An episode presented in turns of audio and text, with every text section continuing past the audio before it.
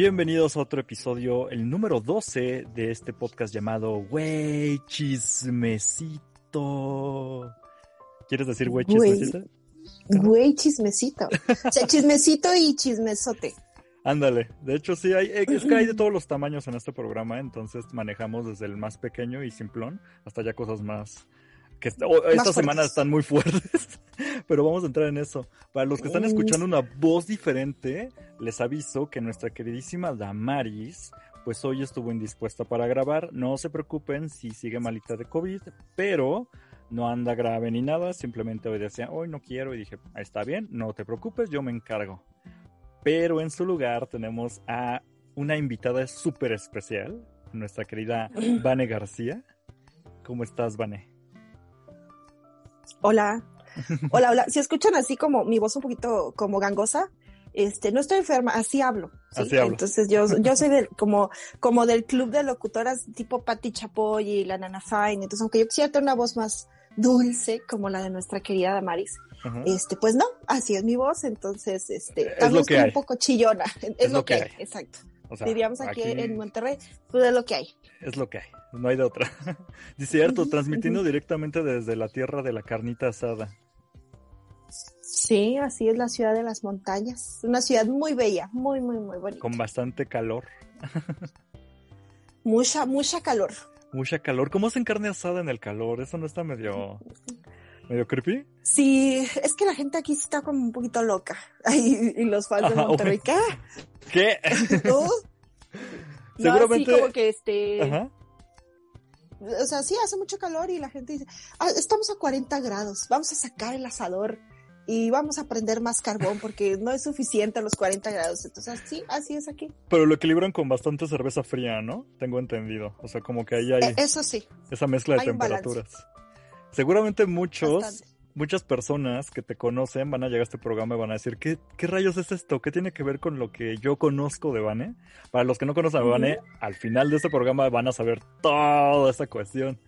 Pero de una vez aprovecho para que nos sigan en las redes sociales de este programa, que es W Chismecito, así todo junto, en Facebook, Twitter e Instagram. Ahí nos van dejando comentarios o lo que quieran acerca de este programa y también en el canal de YouTube.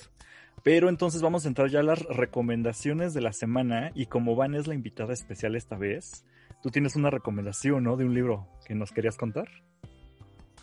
Sí, amigos, amigos y amigas. Bueno, este, ya, ya al final veremos todo esto de, de, de lo que me dedico y así, uh. pero este, a mí me gusta mucho, me gusta mucho leer y me gusta mucho leer de libros de mujeres emprendedoras y de mujeres empresarias exitosas. Traes mucho esa onda, ¿verdad? Sí, cañón, cañón, cañón. Está bien genial, casi todo el power del emprendimiento. Está cañón porque Ajá. precisamente ya en el podcast de Cosmético vamos a ir desentrañando todos esos temas, ¿no? del por qué, ¿no? Pero también soy como, eh, sí, una representante del empoderamiento femenino y pues este libro no es la excepción. Se los quiero recomendar sí y no. A ver. Por muchos aspectos. Para empezar se llama Dos millones de huevos de la eh, Angélica Fuentes. Quien no sabe quién es Angélica Fuentes, es ex de Jorge Vergara, que era dueño de oh. Chivas y OmniLife, que falleció este, este 2021. Eh, no falleció por COVID, creo que, bueno, falleció de una enfermedad que tenía que es Parkinson rígido. Todo lo pone en el libro, la verdad es que está, está muy, muy, muy bueno. O sea, se me hace que es mucho, aunque yo, yo, yo, yo lo compré para leer acerca de su emprendimiento, para empezar, como que el título sí está muy forzado de, de decir, este, cómprenme, ¿sí? O sea, como que el título nada que ver con el contenido del libro. Siento que ahí sí fue un, una cosa que no, este, que no estuvo bien, no estuvo bien pensado el título, lo hicieron simplemente para, para vender. O sea, dos millones de huevos, te dices, wow, ¿no? Y aparte como que, bueno, lo menciona realmente muy, muy, muy, muy poco. Ahora, ¿de qué va este libro? Precisamente, este, como Angélica Fuentes es una de las empresarias mexicanas más importantes, pues de, digamos que de los tiempos modernos. Eh, va un poquito de su historia, sí platica un poquito de sus inicios, de cómo empezó. Este, realmente no es como que tal una emprendedora, porque no empezó desde abajo, o sea, su familia ya era, este, ¿cómo se dice? Empresario, su papá es uno de los gaseros más importantes ahí en el norte, aquí en, ahí en el norte, en Chihuahua, El Paso, Texas. Entonces, bueno, tienen empresas de gas. Eh, también de qué va el libro un poquito, que fue algo de lo que me, sí me sorprendió y por lo cual yo les recomiendo y va mucho, mucho a lo que también yo hago y me dedico, que es acerca así del empoderamiento femenino, ¿sí? Eh, que habla mucho de cómo las mujeres somos un poco relegadas en el ámbito profesional y cómo nos tenemos que empoderar porque nadie va a venir a hacerlo por nosotras. También eh, habla un poquito acerca de estadísticas y de, de, números un poquito más fríos de, de, cuando una mujer se atreve a emprender, cómo impacta socialmente no solamente su vida, sino su entorno. A lo mejor una mujer que se atreve a, emprender, eh, no nada más este, impacta su vida, sino también a lo mejor eh, educa mejor a sus hijos, les da una mejor educación. O sea, a través del empoderamiento económico de una mujer, eh, hay muchísimo más impacto en la sociedad, tal vez haya menos, este, en un, en un, este, en un escenario muy utópico, haya menos violencia, menos, este, eh, menos robos, menos delincuencia. ¿Por qué? Porque las mujeres que se empoderan económicamente pues pueden dar también un futuro mejor a aquellos que, que vienen detrás de nosotros, nuestros hijos o nuestro entorno social. Entonces, eso está padre, eso está muy padre y creo que es una aproximación que no lo había yo tomado en cuenta, eh, pero sí, sí tiene muchísima, muchísima razón en este libro acerca de eso.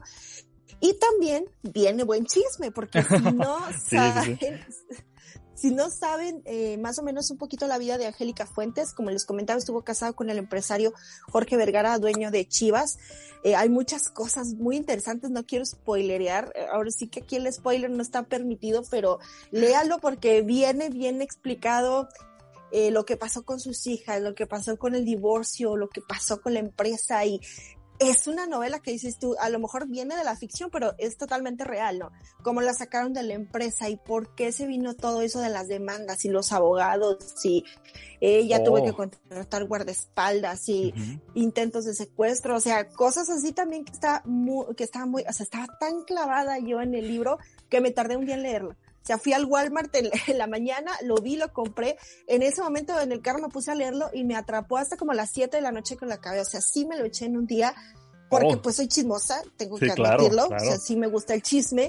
Me gusta el chisme y este, y creo que trae todo este libro. Tiene empoderamiento, tiene chisme y tiene este, e, e, esa cosa que te atrapa, este. Pero sí, se los recomiendo muchísimo si les gusta leer eh, y creo que sí se van a llevar algunas buenas lecciones de vida y si no, pues como que el chisme sí está rico. Por lo menos te enteras de cómo estuvo, porque no manches, eso de Jorge Vergara sí estuvo, o sea, obviamente yo llegué como del lado del chisme deportivo, de todo este asunto de que si se iba a separar de su esposa y cómo se iban a repartir lo del equipo y que ella no le importaba. De hecho, mucho de ese drama hicieron la serie de Club de Cuervos porque era esa onda de, ok, ya se, ya no está el dueño, ¿qué va a pasar con el equipo? Y lo va a repartir y se lo va a quedar la esposa que no le interesa. Y... Pero mira, eh, ahora visto como desde el punto de vista de ella, eso está genial. Yo no sabía que había un libro que como que englobaba todo esto, ¿no? este ah, yo esperaba también que, que sí me quedé con un poquito la desilusión como que sí compartiera los tips emprendedores de decir hice esto con la empresa hice esto y no no lo menciona tan a fondo yo me esperaba que dijera, hice un plan de marketing, cuatro años de recuperación de no sé qué y así, o sea, y no lo dice, o sea, nada más se enfoca en los hechos, pero no en cómo como OmniLife, por ejemplo, que también era de Grupo Chivas, como OmniLife llegó a ser la empresa número uno a nivel mundial a fabricar un número uno a nivel mundial de alimentos nutricionales. No lo dice, yo quería escuchar esas estrategias y no lo dice, entonces eso sí me quedó como un saborcito así, chin, este, hubiera agarrado Exacto, o sea, tú, ibas como por otra onda, ¿no? y terminaste este... Sí, claro, claro. Ajá, yo, yo iba por lo, por lo técnico y me, me terminé enterando de, de, un buen chisme, pero, pero si es recomendación, sí, sí, sí es recomendación. Perfecto. Híjole, ¿como cuántos vanes le pondrías? ¿Del 1 al 10? ¿Cuántas vanesas le pondrías al libro? yo creo que si les gusta el chisme, un 10, así. Un 10. Si quieren algo de emprendimiento. Un 6.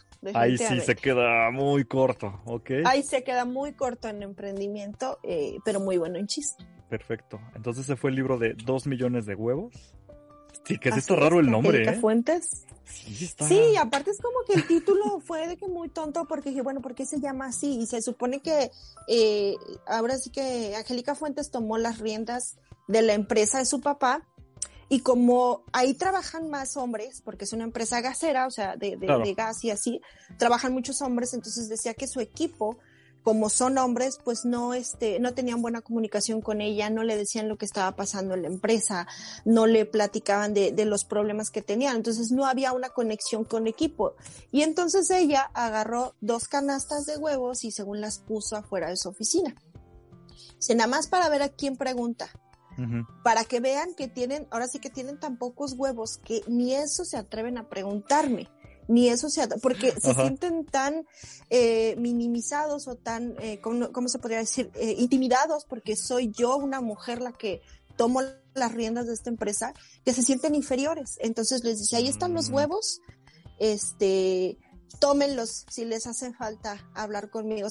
O sea, si necesitan huevos para hablar conmigo, ahí están. Es, por eso, es por eso que se llama dos millones de huevos. Entonces, también en una conferencia lo menciona de, de que si los hombres, también, ah, ah, disculpen si, si, suena muy machista, muy feminista el comentario, pero si los hombres se sienten tan superiores, tan superiores porque tienen un par de huevos, Perdón, tú dijiste que podía decirlo. Sí, date, date, aquí está libre. Entonces, dice, ¿qué se siente un hombre tan superior a la mujer solamente porque tiene dos huevos. imagínate si tú tuvieras dos millones de huevos, ¿no? Entonces, es, eh, va de ahí el título de, empoderamiento y este, y, y, sí, como que el título es un poquito feminista, pero es por eso el título que como te digo, me pareció que es muy, este, que quisieron forzar mucho ese, ese título eh, llamativo para vender, que funcionó, funciona al final de cuentas, pero siento que pudo haberse llamado de otra manera. Ajá, de hecho está, yo, pensé que, yo pensé que iba más como la onda de, como poner todos los huevos en una canasta, ya sabes, como esta analogía de que no, de que separes como tus ingresos, algo así. Yo pensé que iba de esa onda, no por una anécdota, pero mira. Mm, mm, bueno, por lo menos no se lo sacaron de la manga, o sea, ah, lo mencionan en el libro, ¿no? Aunque sea. Sí, sí, sí. Sí tiene un, sentido. tiene un porqué. Este, tiene un porqué. Bueno. Este, híjole, quedé muy corto, la verdad, esta semana con mi recomendación, porque después de que ya nos aventamos eso de los libros, sí me quedé así de ay. Yo nada más voy a recomendar algo con lo que ahorita he estado medio picado, porque ya empezó esta semana, que es una serie que, se llama WandaVision. WandaVision, para los que no sepan, es una serie que está en Disney Plus. ¿Tú tienes Disney Plus, Vane? Sí, sí, sí, sí. ¿Y si lo, ya te lo dan hasta, hasta compras un huevito Kinder y ay, tu suscripción de Disney Plus, ¿no? Sí, ya. Por todos pues, lados me lo estuvieron ofreciendo por Telmex, por Mercado Libre y dije, ah, ya, ok, ya, Pero ya cuando y lo contraté para ver La Sirenita. Ah, ok, La Sirenita. y de ahí Blancanieves y ya cuando terminé todo lo de las princesas de Disney dije, ok, voy a ver el Mandalorian. Y sí me ha atrapado Disney. ¿Sí te gustó? Órale. Sí, bueno, no he terminado el Mandalorian, por eso no he visto todos los episodios de, del podcast del Imperio Galáctico, pero este, ya me faltan dos capítulos. No, pues, pues ibas bastante adelantada. Digo, para alguien que no tenía como el Star Wars así nomás, pero está muy bien. Pues mira, ahora que terminas de Mandalorian, todavía te tienes que poner al tanto porque ya están sacando WandaVision. ¿Qué es WandaVision? De todos los superhéroes de Marvel, es decir, todo lo que es Iron Man, Capitán América, todo esto, ya le están haciendo series que tienen que ver con las películas. Entonces la primera serie que están sacando es WandaVision. De lo que va es que se supone que estos dos personajes, que pues quien haya visto las películas de Marvel ubica, son una pareja donde él es un robot y ella es como una bruja. Entonces eh, en las películas se amaban y todo, pero pues spoiler, le ocurre algo muy feo a él, ¿no? Pero en esta serie empieza muy raro porque empieza como si fuera una sátira de la serie de esta serie es como de los 50, como comedias de parejas, de, como de matrimonios tipo Mi Bella Genio o ¿cuál era otra? Como Hechizada, que son como cincuenteras, se ven blanco y negro, la toma es fija y nada más andan riéndose. Tiene esta onda como de, ok, ¿por qué están tomando estos superhéroes, estos personajes, y lo están metiendo como una comedia viejita, ¿no? Y supone que de eso va. Nada más han salido dos episodios hasta el momento, pero lo que van a hacer es precisamente como lo que hicieron con The Mandalorian, que es cada semana ir sacando un episodio nuevo, para que ahí nos tengan picados aprovechando la, la membresía, ¿no? Que ya se pagó de, Disney Plus. Para que al menos completes eh, dos meses de membresía. Ándale, para que te tengas ahí embobado. Exactamente. Otras dos semanitas ahí. No, va, a ser ocho episodios. Creo que vas a estar como dos meses ahí picado.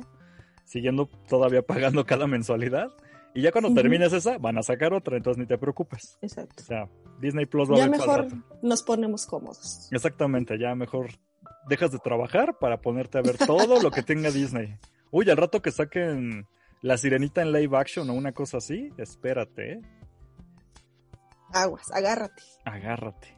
Pero pues bueno, se la recomiendo. El otro día la estaba viendo. La ventaja de que tiene Disney Plus es que tiene una opción que es como Group Family. O sea, yo puedo estar aquí en la Ciudad de México, tú puedes estar en Monterrey, Vane.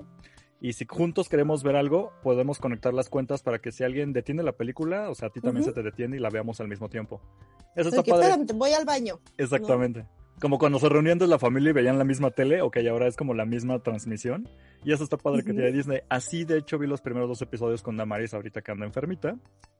Pero pues, ah, nos gustó, va bien. Ya después hablaremos bien si termina o no padre, porque pues nada más van a dos episodios, pero por el momento se los recomiendo mucho. Ay. Ok, yo es, en eso del universo de Marvel y estoy. Supongo que estás out, ¿no?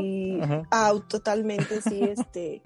De hecho, yo pensé que este programa era para señoras, para señoras de 35. Dije, va, va. es que hay una, hay una dinámica muy curiosa porque yo tengo mi lado señorial y Damaris es más friki, pero también tiene su, su, onda señora, a veces le sale a ella, y a veces yo empiezo a recomendar series de superhéroes. Entonces estamos como en ese rango curioso, donde ella es la más madura y yo no he terminado de crecer. pero ahí tenemos como esos chismecitos de todo. Y salen chismecitos de todo, es decir, hasta de la farándula. Luego somos muy ventaneando, pero a veces sí somos muy la esquina friki, ¿no? Entonces hay de todo un poco.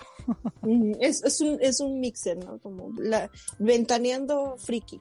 Luego me decía, me decía una amiga que ya tiene como tres hijos. Es más o menos de mi edad, pero ya es como una señora 100%. Me decía, lo que me gusta de tu, de tu podcast es que cosas que hablan mis hijos, yo me entero de manera simple porque lo explicaste en tu programa. Le digo, es precisamente la idea, ¿no? de que nos abramos nuestro ah, universo cultural. Aquí nos reunimos todos. En las señoras no, no siempre es escoger el mejor lavatraste. Exactamente. también hay otras cosas. Hay de todo en la vida del en la viña del Señor. Esto está interesante. y pues ahora vamos en la viña del Señor. En la viña del Señor, ya sabes. Ahora vamos a lo que son los chismes de la semana.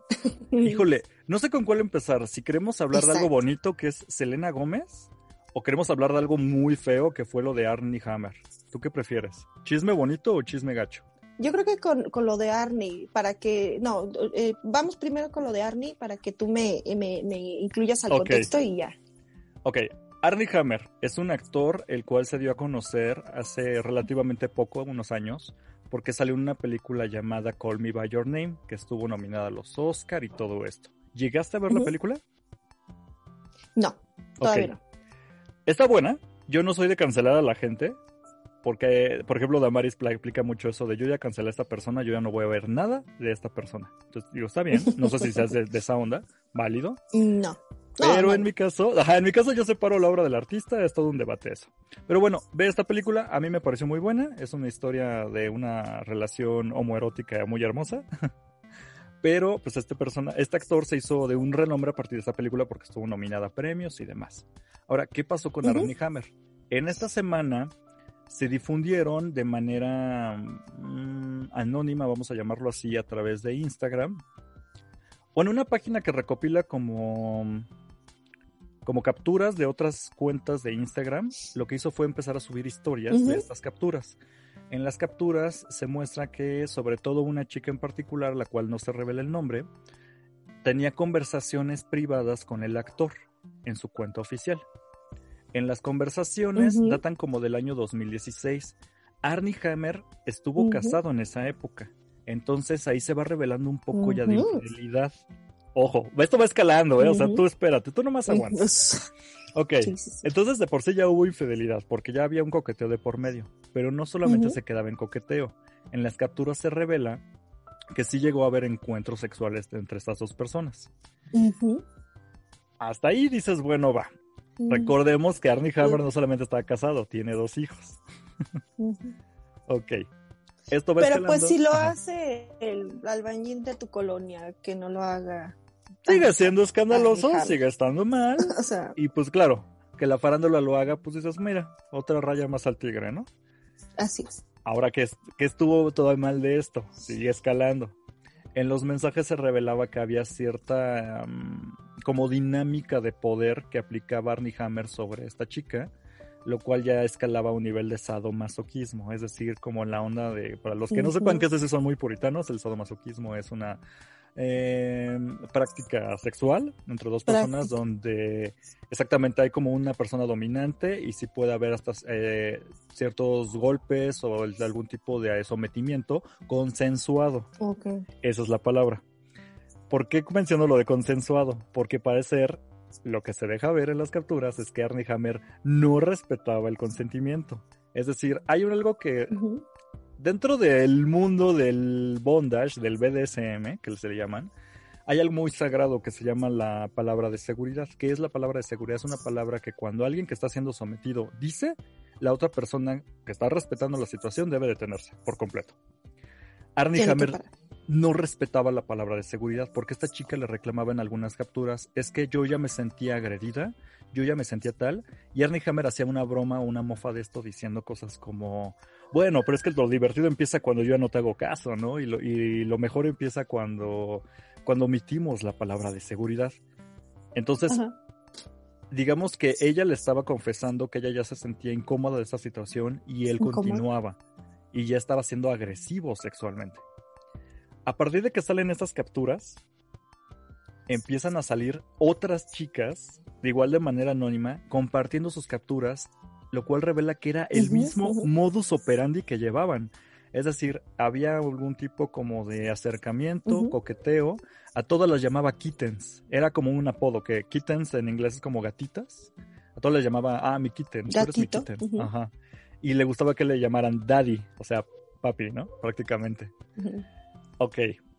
Empiezan a salir muchas y entre esas capturas empiezan a salir más cosas en donde Arnie Hammer empieza como a mostrarse ya de una manera ya violenta, no solamente de manera sexual, sino ya de manera, mm, vamos a llamarla masoquista, en una onda de, te quiero, así literal dice, te quiero sacar el corazón y verlo latir en mi mano y excitarme con eso.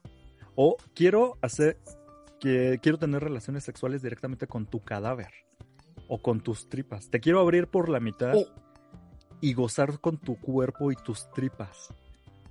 Suena como algo muy friki, ¿ok? Hay gente que se puede prender con eso, ese no es el problema. Está muy friki. Exacto. Pero lo que pasa con esto es que hay algo que no le ayuda mucho. Que si entras a la cuenta del actor de Arnie Hammer en su Instagram, tiene un montón de fotos de él cortando carne como que es muy fan, parece que vive en Monterrey porque es muy fan de como de cortes de carne. ¿Qué? No, no me extrañaría que en Monterrey haya, mucha gente así, ¿eh? Digo, fan de la carne, no, no masoquistas. fan de... Ah, ok. Ajá, no ayuda mucho porque tiene muchísimas fotos de él cortando carne y incluso en una entrevista él afirmaba que hasta un destacado chef le, le decía o le aplaudió la manera en cómo él tenía la habilidad de cortar carne. Entonces todo se empezó mucho a transgiversar con todas las conversaciones, el tono en cómo lo dice, las confesiones de estas mujeres y aparte todo ese contexto donde él se ve muy fascinado con la carne cruda. Luego no le ayudó nada que otra cuando se hizo cada vez más grande este ruido empezó una eh, tenía una entrevista en YouTube que le hacen y le preguntan que con con qué celebridad o persona de la antigüedad le hubiera gustado tener una, una cena, ¿no? Y su respuesta era el Marqués de Sade. Y es como, ah. digamos que nada de lo que ha hecho él en su vida pública le ha ayudado. Sobre todo con este contexto de, que está saliendo. Ahora hay que matizarlo. Todo este chisme se hizo en la semana, reventó y lo acusaban de que era Arnie Hammer el caníbal. Así lo estaban apuntando. Iba mucho de que tenía este que ya comenté, de como esta afición hacia la carne y hacer ese tipo de comentarios. Pero yo quise mencionar esto hasta el final, o al menos hasta ahorita, porque aquí lo agraviante es que estamos viendo eh, capturas de personas que están denunciando una actitud agresiva y violenta sexualmente. Eso es lo importante y como que el chisme se desvió a hablar de cómo Arnie Hammer puede, podría ser caníbal y comer gente, lo cual es como satirizar un poco lo que está sucediendo, lo que se está anunciando. Ahora, ¿Cuáles fueron las consecuencias de todo lo que está pasando? En primera, hay que ser claros. Esto es completamente un chisme y por eso este es un programa de chismes, para contarles estas cosas. Pero no ha habido una denuncia formal. No ha habido hasta ahorita una denuncia formal. Todo ha sido a través de cuentas que se dedican a chismes, que recopilaron toda esta información que se reveló, pero no ha habido un nombre, no ha habido una, eh, el nombre de por lo menos una de estas mujeres que denunciaron. De manera oficial siguen siendo denuncias anónimas y bueno, eso cuesta, cuesta trabajo de creer, pero bueno, ahí está lo que se ha mostrado. Ahora, las consecuencias que hubo de esto es que Arnie Hammer ya se pronunció al respecto. Lo primero es que aplicó la que todo mundo sabe, la de yo me siento muy ofendido, yo no voy a responder estas tonterías. Y ahorita yo estoy, me debo de preocupar por mis hijos, ¿no? Eh, él se acaba de divorciar hace poco, me parece que fue el año pasado. Su ex esposa es eh, Elizabeth Chambers, o Chambers, que es el nombre que tiene. Este, lo peor de todo es que cuando la entrevistaron a ella al respecto de todo este asunto, así, ¿de qué opinas de tu ex marido que hizo todo esto? Ella dijo, yo estoy completamente de acuerdo. O sea, como que admitió que hay cosas de él que le cliquearon cuando dijeron, se reveló todo esto, fue de, mm, claro, sí, yo, yo estoy de acuerdo y yo sí le creo a estas mujeres, porque pues mi ex marido tenía cosas, ¿no? Entonces, por sí que alguien que tú conozcas, alguien real, se diga, mm, sí, no, si te están acusando, si lo están acusando de eso, yo estoy segurísima que es, verdad. Es por algo. Exacto, es por algo. Todo el mundo lo tomó así de, mmm, ok, entonces puede ser que no sea falso. Aparte de eso, él estaba ahorita en una producción de una película que está manejando esta J. Lo, Jennifer López, está produciendo una película llamada Shotgun Wedding, donde él era el, este, digamos el galán principal de la, de la película. Ahorita él se retiró completamente de la producción, a lo que él afirma este Arnie Hammer que la productora y todos los demás, digamos, dentro de la, la dirección y todos los que está, con los que trabaja, em, no tiene ningún problema. Dijeron, claro, tú retírate, tú lo que tengas que hacer. Pero para pronto ahorita ya le costó esa chamba por todo este escándalo. Y hasta que haya como algo oficial, es decir, una denuncia oficial o algún medio que sí esté como abarcando, porque como les comento, no ha habido como un... Sigue siendo un ruido, como un secreto a voces que ya todo el mundo se está contando en redes sociales y ya salió al público, pero no ha habido como ni siquiera una editorial formal que avale esto. O sea, todo ha salido en TMC, en casi casi inventaneando, ¿no? Pero hasta que no lo veas en hechos meridianos, pues no pasa a ser algo un poco más oficial. Pero pues bueno, todo sacó de onda. Pues es como que sí, pasa mucho, ¿no? Al final de cuentas pasa mucho en ese medio del cine y de la televisión y, o sea, ya ves, por ejemplo, que lo que pasó últimamente con este John Lasseter, que, que Lasseter, como se diga, eh, que era un productor de, eh, un productor de Pixar que eh, con las más grandes producciones de, de, Toy Story y así, y después se destapó todo el escándalo y a todas las mujeres a las que había violentado y así, entonces no me parecería nada, nada raro que esa fuera la situación, ¿eh? nada más que tal vez ahorita tiene una imagen que cuidar y por eso lo están queriendo tapar muchísimo para que no se para que no se explote, por eso los medios oficiales no han hablado de ello, definitivamente, pero de que sí hay algo, yo creo que sí, sí hay algo, así es la gente perversa. Yo sé que ese es el problema de lo que está, por ejemplo, recientemente ocurriendo, que no parece inverosímil, o sea, todo lo que están acusando y cómo se está presentando no es algo que no hayamos escuchado antes, ¿no? En otras circunstancias terribles, que ya se confirmaron que eran ciertas. Entonces, cuando nos llega esta noticia de este, de este actor o de, pues vamos a decir, de esta celebridad, eh, empiezas a conectar hilos y dices, es que suena muy real, o sea, puede ser posible. No, no vamos a linchar a alguien sin saber, obviamente esa no es la idea ni, nada, pero como ya ha habido tantos casos de mujeres denunciando acoso y este tipo de maltratos, incluso menores que esto, que han sido verdad, pues nos queda siempre la interrogante, ¿no? De, híjole, ¿qué está pasando aquí? Pero pues al fin de cuentas habrá que esperar. ¿Qué, ¿Qué, está pasando? y al fin de cuentas tenemos que como que esperar, ¿no? Realmente qué, qué va a ocurrir con todo esto o qué se va a proceder. Pues bueno, eso fue como que la gran... Y sí fue muy incómodo. El hecho, Si son muy morbosos, adelante, vayan y creo que todavía están las capturas por ahí. Pero si son medio delicados o sensibles y le saben al inglés, porque todo está en inglés, este, de preferencia no vayan a leerlo, porque son muy gráficos. O sea, yo se los dije muy por encimita, pero sí está muy escalado y son muchas capturas. No son que fueron dos o tres, o sea, hay muchísimas capturas se muestran fotografías así de, bueno, en las capturas de, oye, pero si eres tal actor, a ver, mándame algo. Y mandaba, eh, se mandaban fotos de su mano. En su mano traía un tatuaje el actor, como en donde tenía el anillo. Entonces ese mismo tatuaje se ve en la mano que tomaba. Hay en una de esas capturas donde sí se le ve el rostro y se ve que es Arnie Hammer. Obviamente eso sí podría ser editado. Yo no me, o sea, no soy tan ilusorio como para creer que alguien no puede editar eso. Claro que se puede editar una conversación, es lo de menos pero son muchísimas, muchísimas. Entonces, o es realmente alguien muy ocioso, o esto es real, que también hay, hay un, para mí hay un 50 por 50 de posibilidades entre que sea cierto o, falso, ¿no? Pero, pues ya, eso es lo que está ahorita creciendo en los medios. Pero en fin, no mm. vayan a ver las capturas, no vayan. Yo creo que sí, que sí Arnie se portó mal. No, no las vean. No, yo creo que sí Arnie, Arnie se portó mal. Es que sí tiene una actitud medio extraña el actor y ya, ya se ha ido como corroborando. Y pues mira, que tu ex esposa, claro, es ex esposa, puede hablar mal de ti, quién sabe cómo se separaron, todas esas situaciones. Pero que te acusen de algo así grave y alguien muy cercano a ti que estuvo durante años dijera, mmm, no me extraña, pues no es de gratis, ¿no? Pero en fin. Exacto. Híjole. Digo que sí, que si hay algo ahí, pero bueno, ya pórtate bien, Arnie. Ya pórtate bien, ya hay que chambear y, y ya. pórtese bien. Pórtese bien, señor, por ah. favor. Pero bueno, pasando a noticias un poquito más agradables. Descansó tu alma de que. Es que sí, yo ya tenía que sacar todo esto porque. Dije lo de Arnie. nos habían preguntado en nuestro Instagram de, no manches, esto es verdad. Y así de, no, pues, pues verdad hasta donde sabemos, nada más estamos compartiendo la nota. Y pues sí, o sea, teníamos que avisar y sí fue como de, ¿saben qué? Yo me aviento esta bronca. Cuando estaba hablando en la semana con Damaris, dije, creo que yo me voy a tener que aventar esto porque o, o ella se enojaba o algo pasaba, porque sí estaba muy, muy sí está muy gacho, las denuncias sí están muy fuertes, entonces, híjole, les, les son temas delicados también. Sí, son medio delicados. Mira, más allá de que si eso no caníbal, pues hay violencia de por medio en esa nota, entonces no. no si eso no caníbal. No, no violentes a la banda, no te la tienes que comer para que te denuncien, entonces, híjole. Exacto. Pero bueno, ya pasamos a otra cosa eh, más bonita y agradable, que fue Selena Gómez. Ya, ya pasó, ya pasó, respira, ya. Qué hermoso. Esta nota, de hecho, lo voy a, voy a confesar, no estaba en mi escaleta, pero la compartió Vane y me pareció algo muy bonito porque hace mucho que no escuchaba algo de, Selena Gómez, que vuelve, vuelve con una canción, ¿no? Que se llama De una vez. ¿Tú, quieres platicarnos algo sobre Selena Gómez o algo así? Mm. ¿O, o qué tienes al respecto?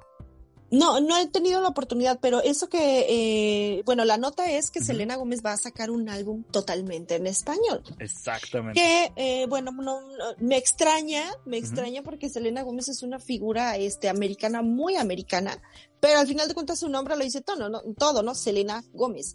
Ahora, si está sacando un nuevo álbum en español, puede ser porque ya no está vendiendo tanto, que es obviamente, a mí para empezar su música siempre me ha parecido de lo más pop y plano del mundo, o sea, no es una música que impacte, no es una música que, que realmente haga como que una diferencia, eh, no sé si ha tenido nominaciones a Grammys o algo así, a mí se me hace como que eh, música para adolescentes, ¿no?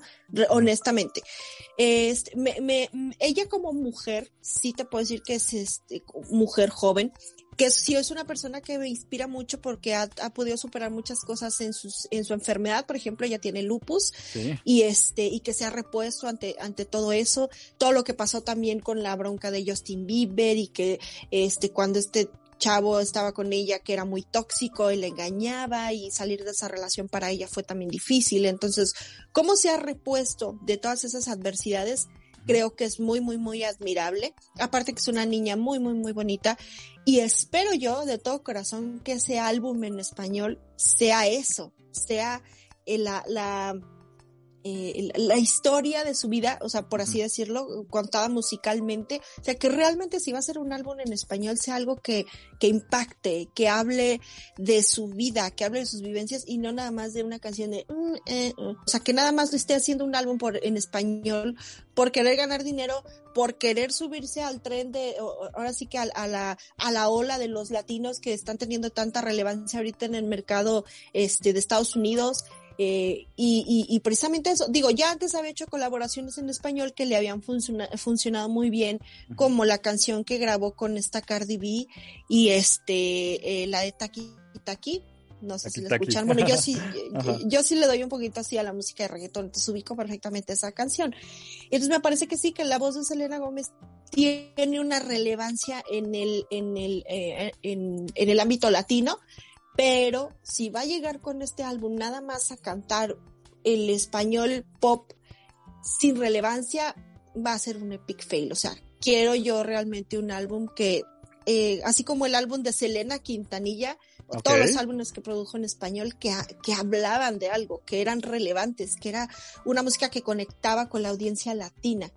Si no tiene ese ingrediente de conexión, yo creo que sí, ahí, ahí nos va a fallar. Ahí se va a perder. No, sí, definitivamente, yo soy como de la... Eh, ah, mira, igual yo tengo como que poco bagaje en cuanto a música latina, porque a mí ya me perdió hace mucho, pero yo tenía, así, así lo voy a poner y sé que me voy a aventar muchos encima, pero yo tenía, por ejemplo, a Ariana Grande y a Selena Gómez al principio como que en la misma canasta, o sea, para mí eran como que lo mismo, y la diferencia fue que eh, Ariana Grande prácticamente se salió de ese como concepto en la que teníamos y empezó a marcar claramente el tipo de carrera que, ella quería llevar, ¿no?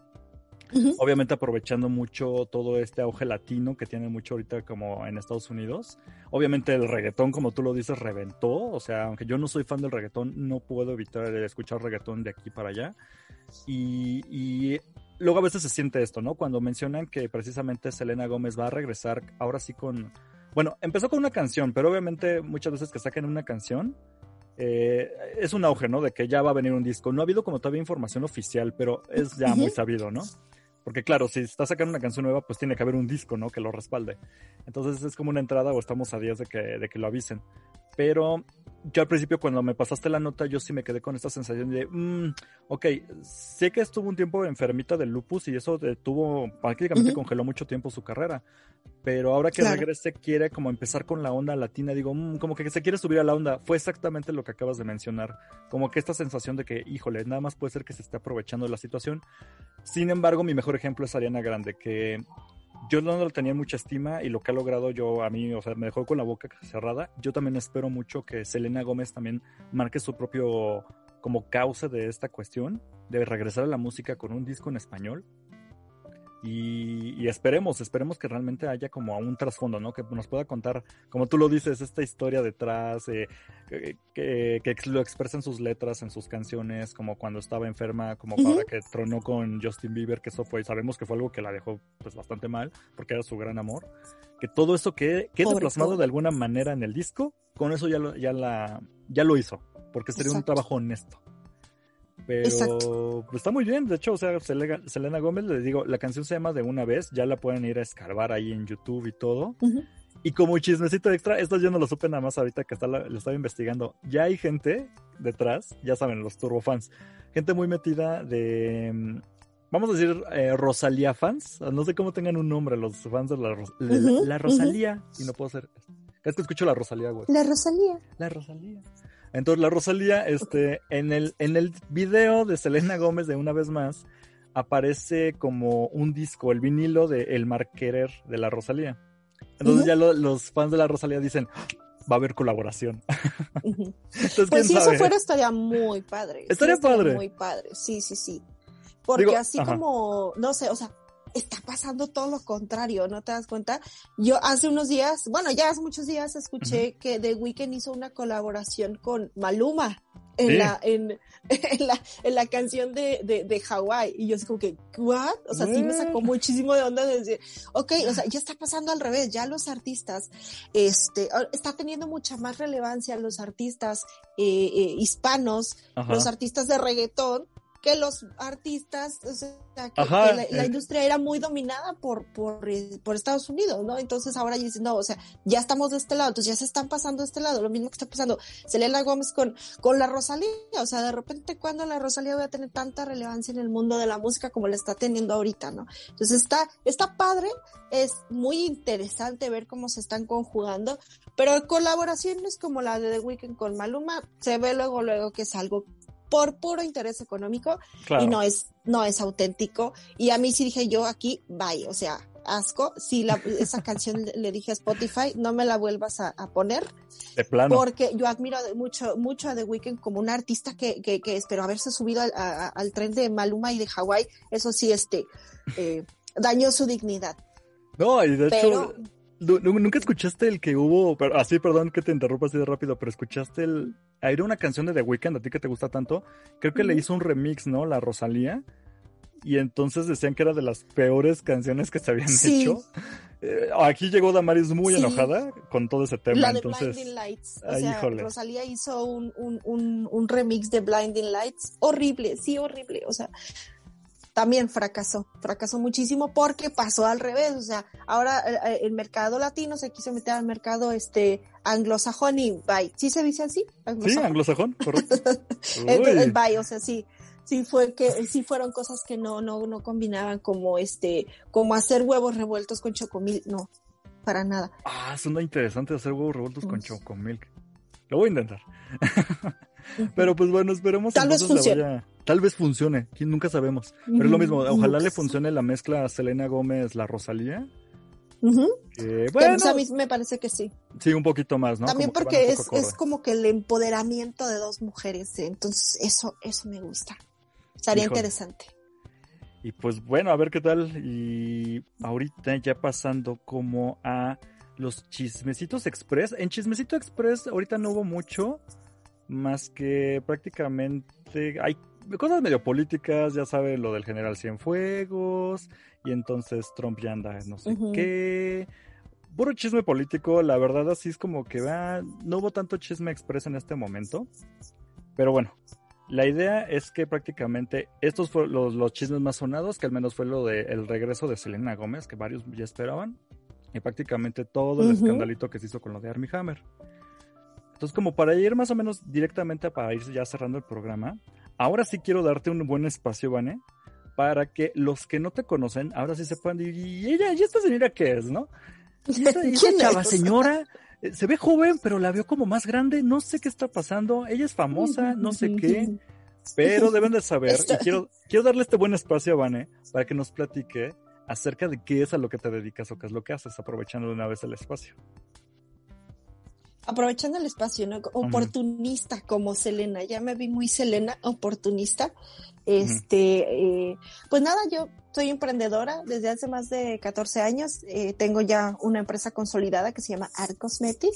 Por ahí búsquenos también en redes. Art Cosmetic PMU Microblading. Si no saben qué es el PMU, es la, eh, digamos como que la, la, la acotación de Permanent Makeup en inglés. ¿Y qué es el Permanent Makeup? Para palabras es este, tatuaje en el rostro que simula el maquillaje. Entonces yo me dedico a la micropigmentación, lo que conocemos como micropigmentación, y una, un derivado de la micropigmentación es el microblading, que es la simulación de eh, el vello natural, como si fuera el vello natural, pero pintado sobre la piel. No, es un show este, aunque pensaríamos que es muy nuevo, la verdad es que la micropigmentación tiene muchísimos años en México y alrededor del mundo es un, es un ámbito, este, muy, muy lucrativo también, o sea, sí, sí nos va muy bien. Y este, y, y es algo también de lo que me gusta mucho porque, como todos los profesionales de la belleza, nosotros no solamente embellecemos por fuera, sino también por dentro, ayudando a la autoestima de las personas. Ah, eh, hay, hay, este, hay cosas muy, muy padres como este, la reconstrucción, por ejemplo, del pezón para las chicas que han tenido alguna eh, eh, mastografía por cáncer. la reconstrucción, por ejemplo, capilar para los chicos que están, que quieren reconstruirse, que si, si, te quedas pelón, puedes, puedes. Con estas buenas entradas así. Todavía no estás como para eso ah, pero ahí la llevo, dice. Ahí la llevo. en unos años ya te veré aquí para hacerte micropigmentación capilar. Entonces, pues de eso, esto es el ramo de la micropigmentación, realmente es este, es como un tipo de tatuaje, pero de manera un poco más estética, casi médica. Y este, y está muy padre, y me gusta mucho, y soy muy apasionada de eso, porque este negocio no solamente es, eh, es por dinero, también sigan por ahí mi canal de YouTube, que estamos sí, ya, que está creciendo y este, estamos creciendo bastante y, y, también hablo de esos temas, ¿no? De que como una como micropigmentadora, pues eso es este, la, la aproximación más pronta es que cuando estudias micropigmentación no lo haces para trabajar en una empresa, sino lo haces para emprender y ahí también se conjuga el tema del emprendurismo y, y, me gusta mucho eso, hablarle a las chicas que, que ya tenemos más de mil alumnos a nivel nacional y decirles solamente no estás aquí nada más para aprender una técnica, estás para crecer profesionalmente, para capacitarte en, en, en, en un negocio, o sea, para hacer un negocio. ¿no? Y eso este, es algo que, que, me gusta muchísimo, que ya también por ahí lo iremos desentrañando mucho tema por tema en el podcast de Arcosmetic, Bien. Este, que, que, que eh, Eric me está ayudando a producir y ahí a meterle, porque yo de podcast no sé nada, no sé nada, entonces ahí estamos haciendo una colaboración muy, muy padre. Y pues no sé, Arcosmetic, aunque no está en la cima todavía del, del éxito que a mí me gustaría, porque todavía falta mucho. No, pues el cielo es el eh, límite, ¿no? Prácticamente. El cielo es el... pues sí. No, fíjate que sí estamos en el, eh, eh a, base de mucho trabajo, claro que sí, sí estamos en el top, al menos en el top 5 de las empresas en México de más importantes de micropigmentación.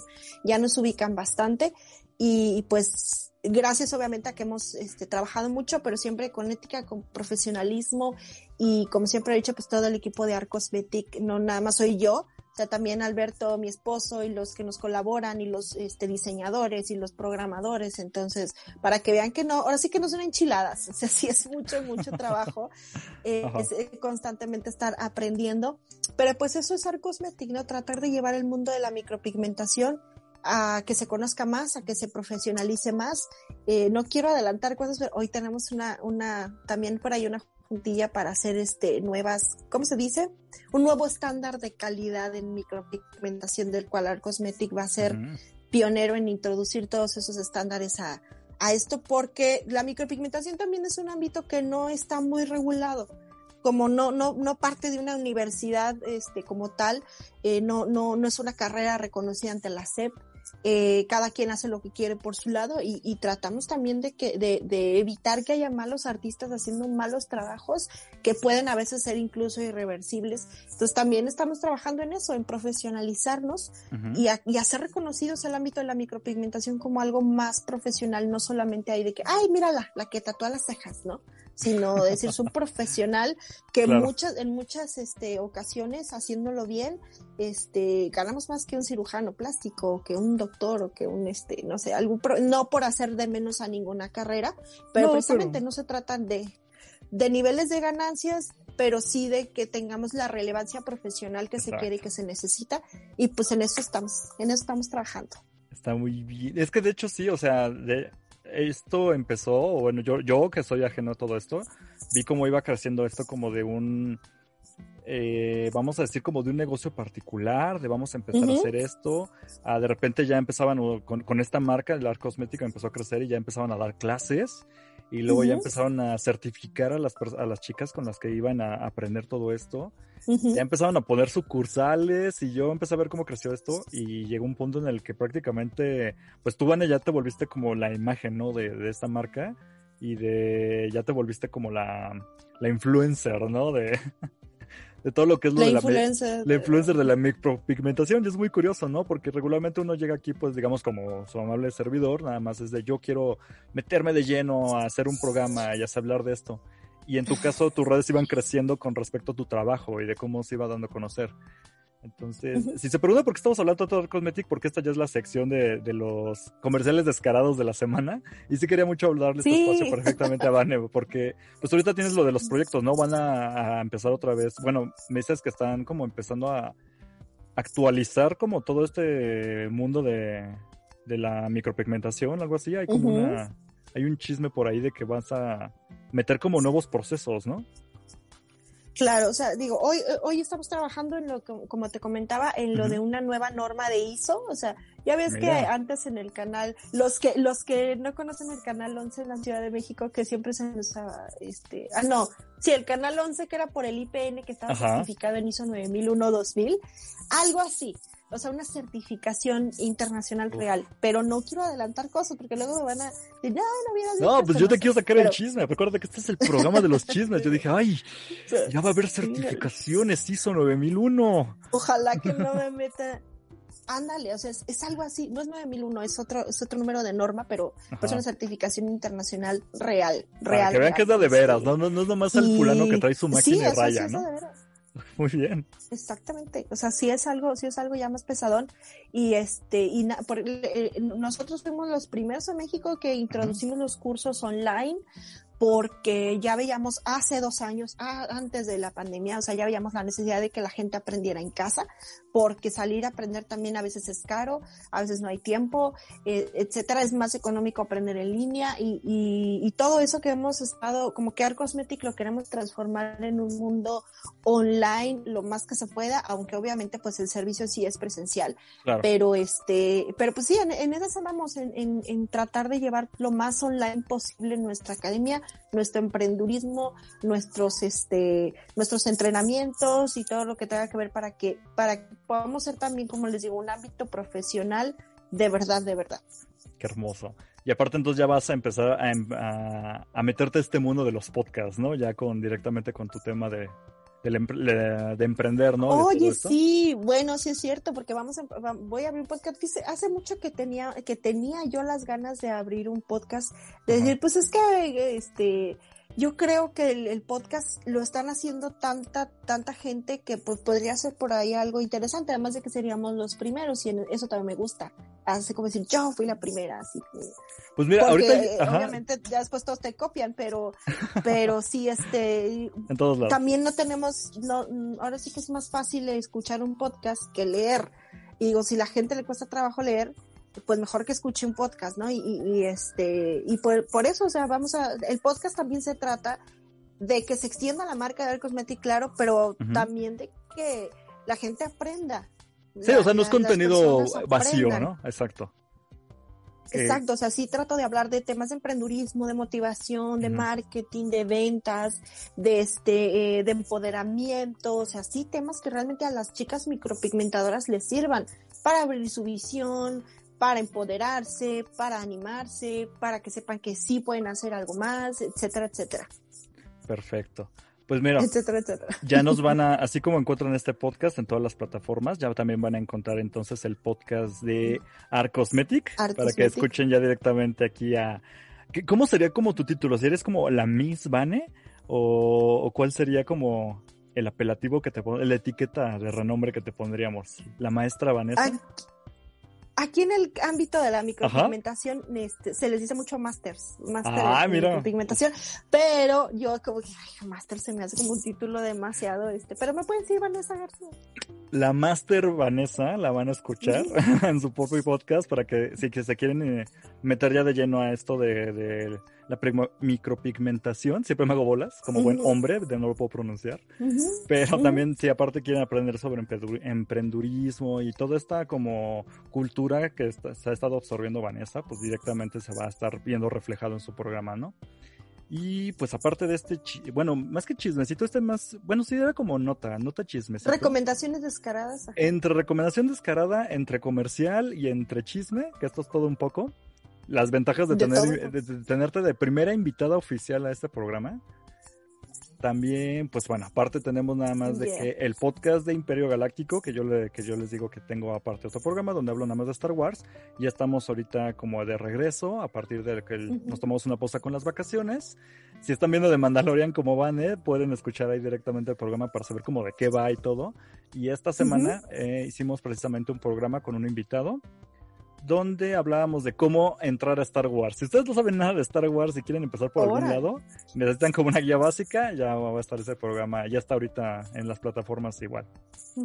Pero en fin. Perfecto, sí voy a escuchar ese, ese sí me interesa. De... Ajá, ya nos habían pedido hace tiempo, pero ese en específico pues, exactamente.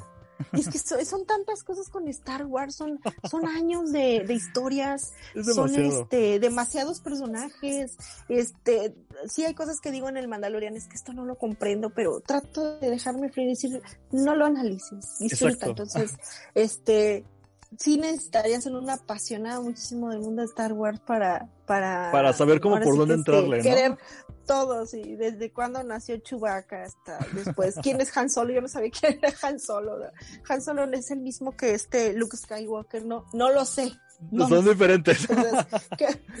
sí, no, no te preocupes. Qué bueno que tienen un podcast que nos ayudan a comprender, porque luego todos están hablando del tema y tú dices, sí, ay, no, sé, sí. Qué, qué, qué bueno que existe el podcast del Imperio Galáctico para, para los que necesitamos una, una ayuda extra. Una guía básica de Star Wars. Pero bueno, entonces, pues muchísimas gracias, Vane, por haber estado aquí supliendo a nuestra querida Damaris. Gracias a ustedes. Les mandamos un besote, pero mm. muchas gracias por haber estado aquí, por habernos platicado. Que de, pronto esté bien. Sí, de todo lo que tú traes, de toda tu onda y por haber compartido unos buenos chismecitos con nosotros. Ey, hasta para el, para el chisme me pinto sola. Es pues, como todo mundo, para eso estamos, mira. Fantabulosos. Entonces, tus redes sociales para que te puedan seguir. Pues en todas estamos como Art Cosmetic Microblading, este, Facebook, en YouTube, no tenemos Twitter, pero sí Instagram, entonces por ahí estamos siempre a la orden. Perfecto, y ahí también ahí pueden ver sus en vivo que luego hace Vane, donde va enseñando como las técnicas para quien ya está ahí más metida. Entonces, en verdad síganla, tiene bastante contenido al respecto. Exacto. Y, cada vez más. Muchas, muchas gracias. Y cada vez más. Y entonces a mí me encuentran, ya saben, como en todas las redes sociales como arroba Cosner con K y Z. Eh, les recuerdo una vez más, nos encuentran como el podcast en W Chismecito en Twitter, Facebook e Instagram.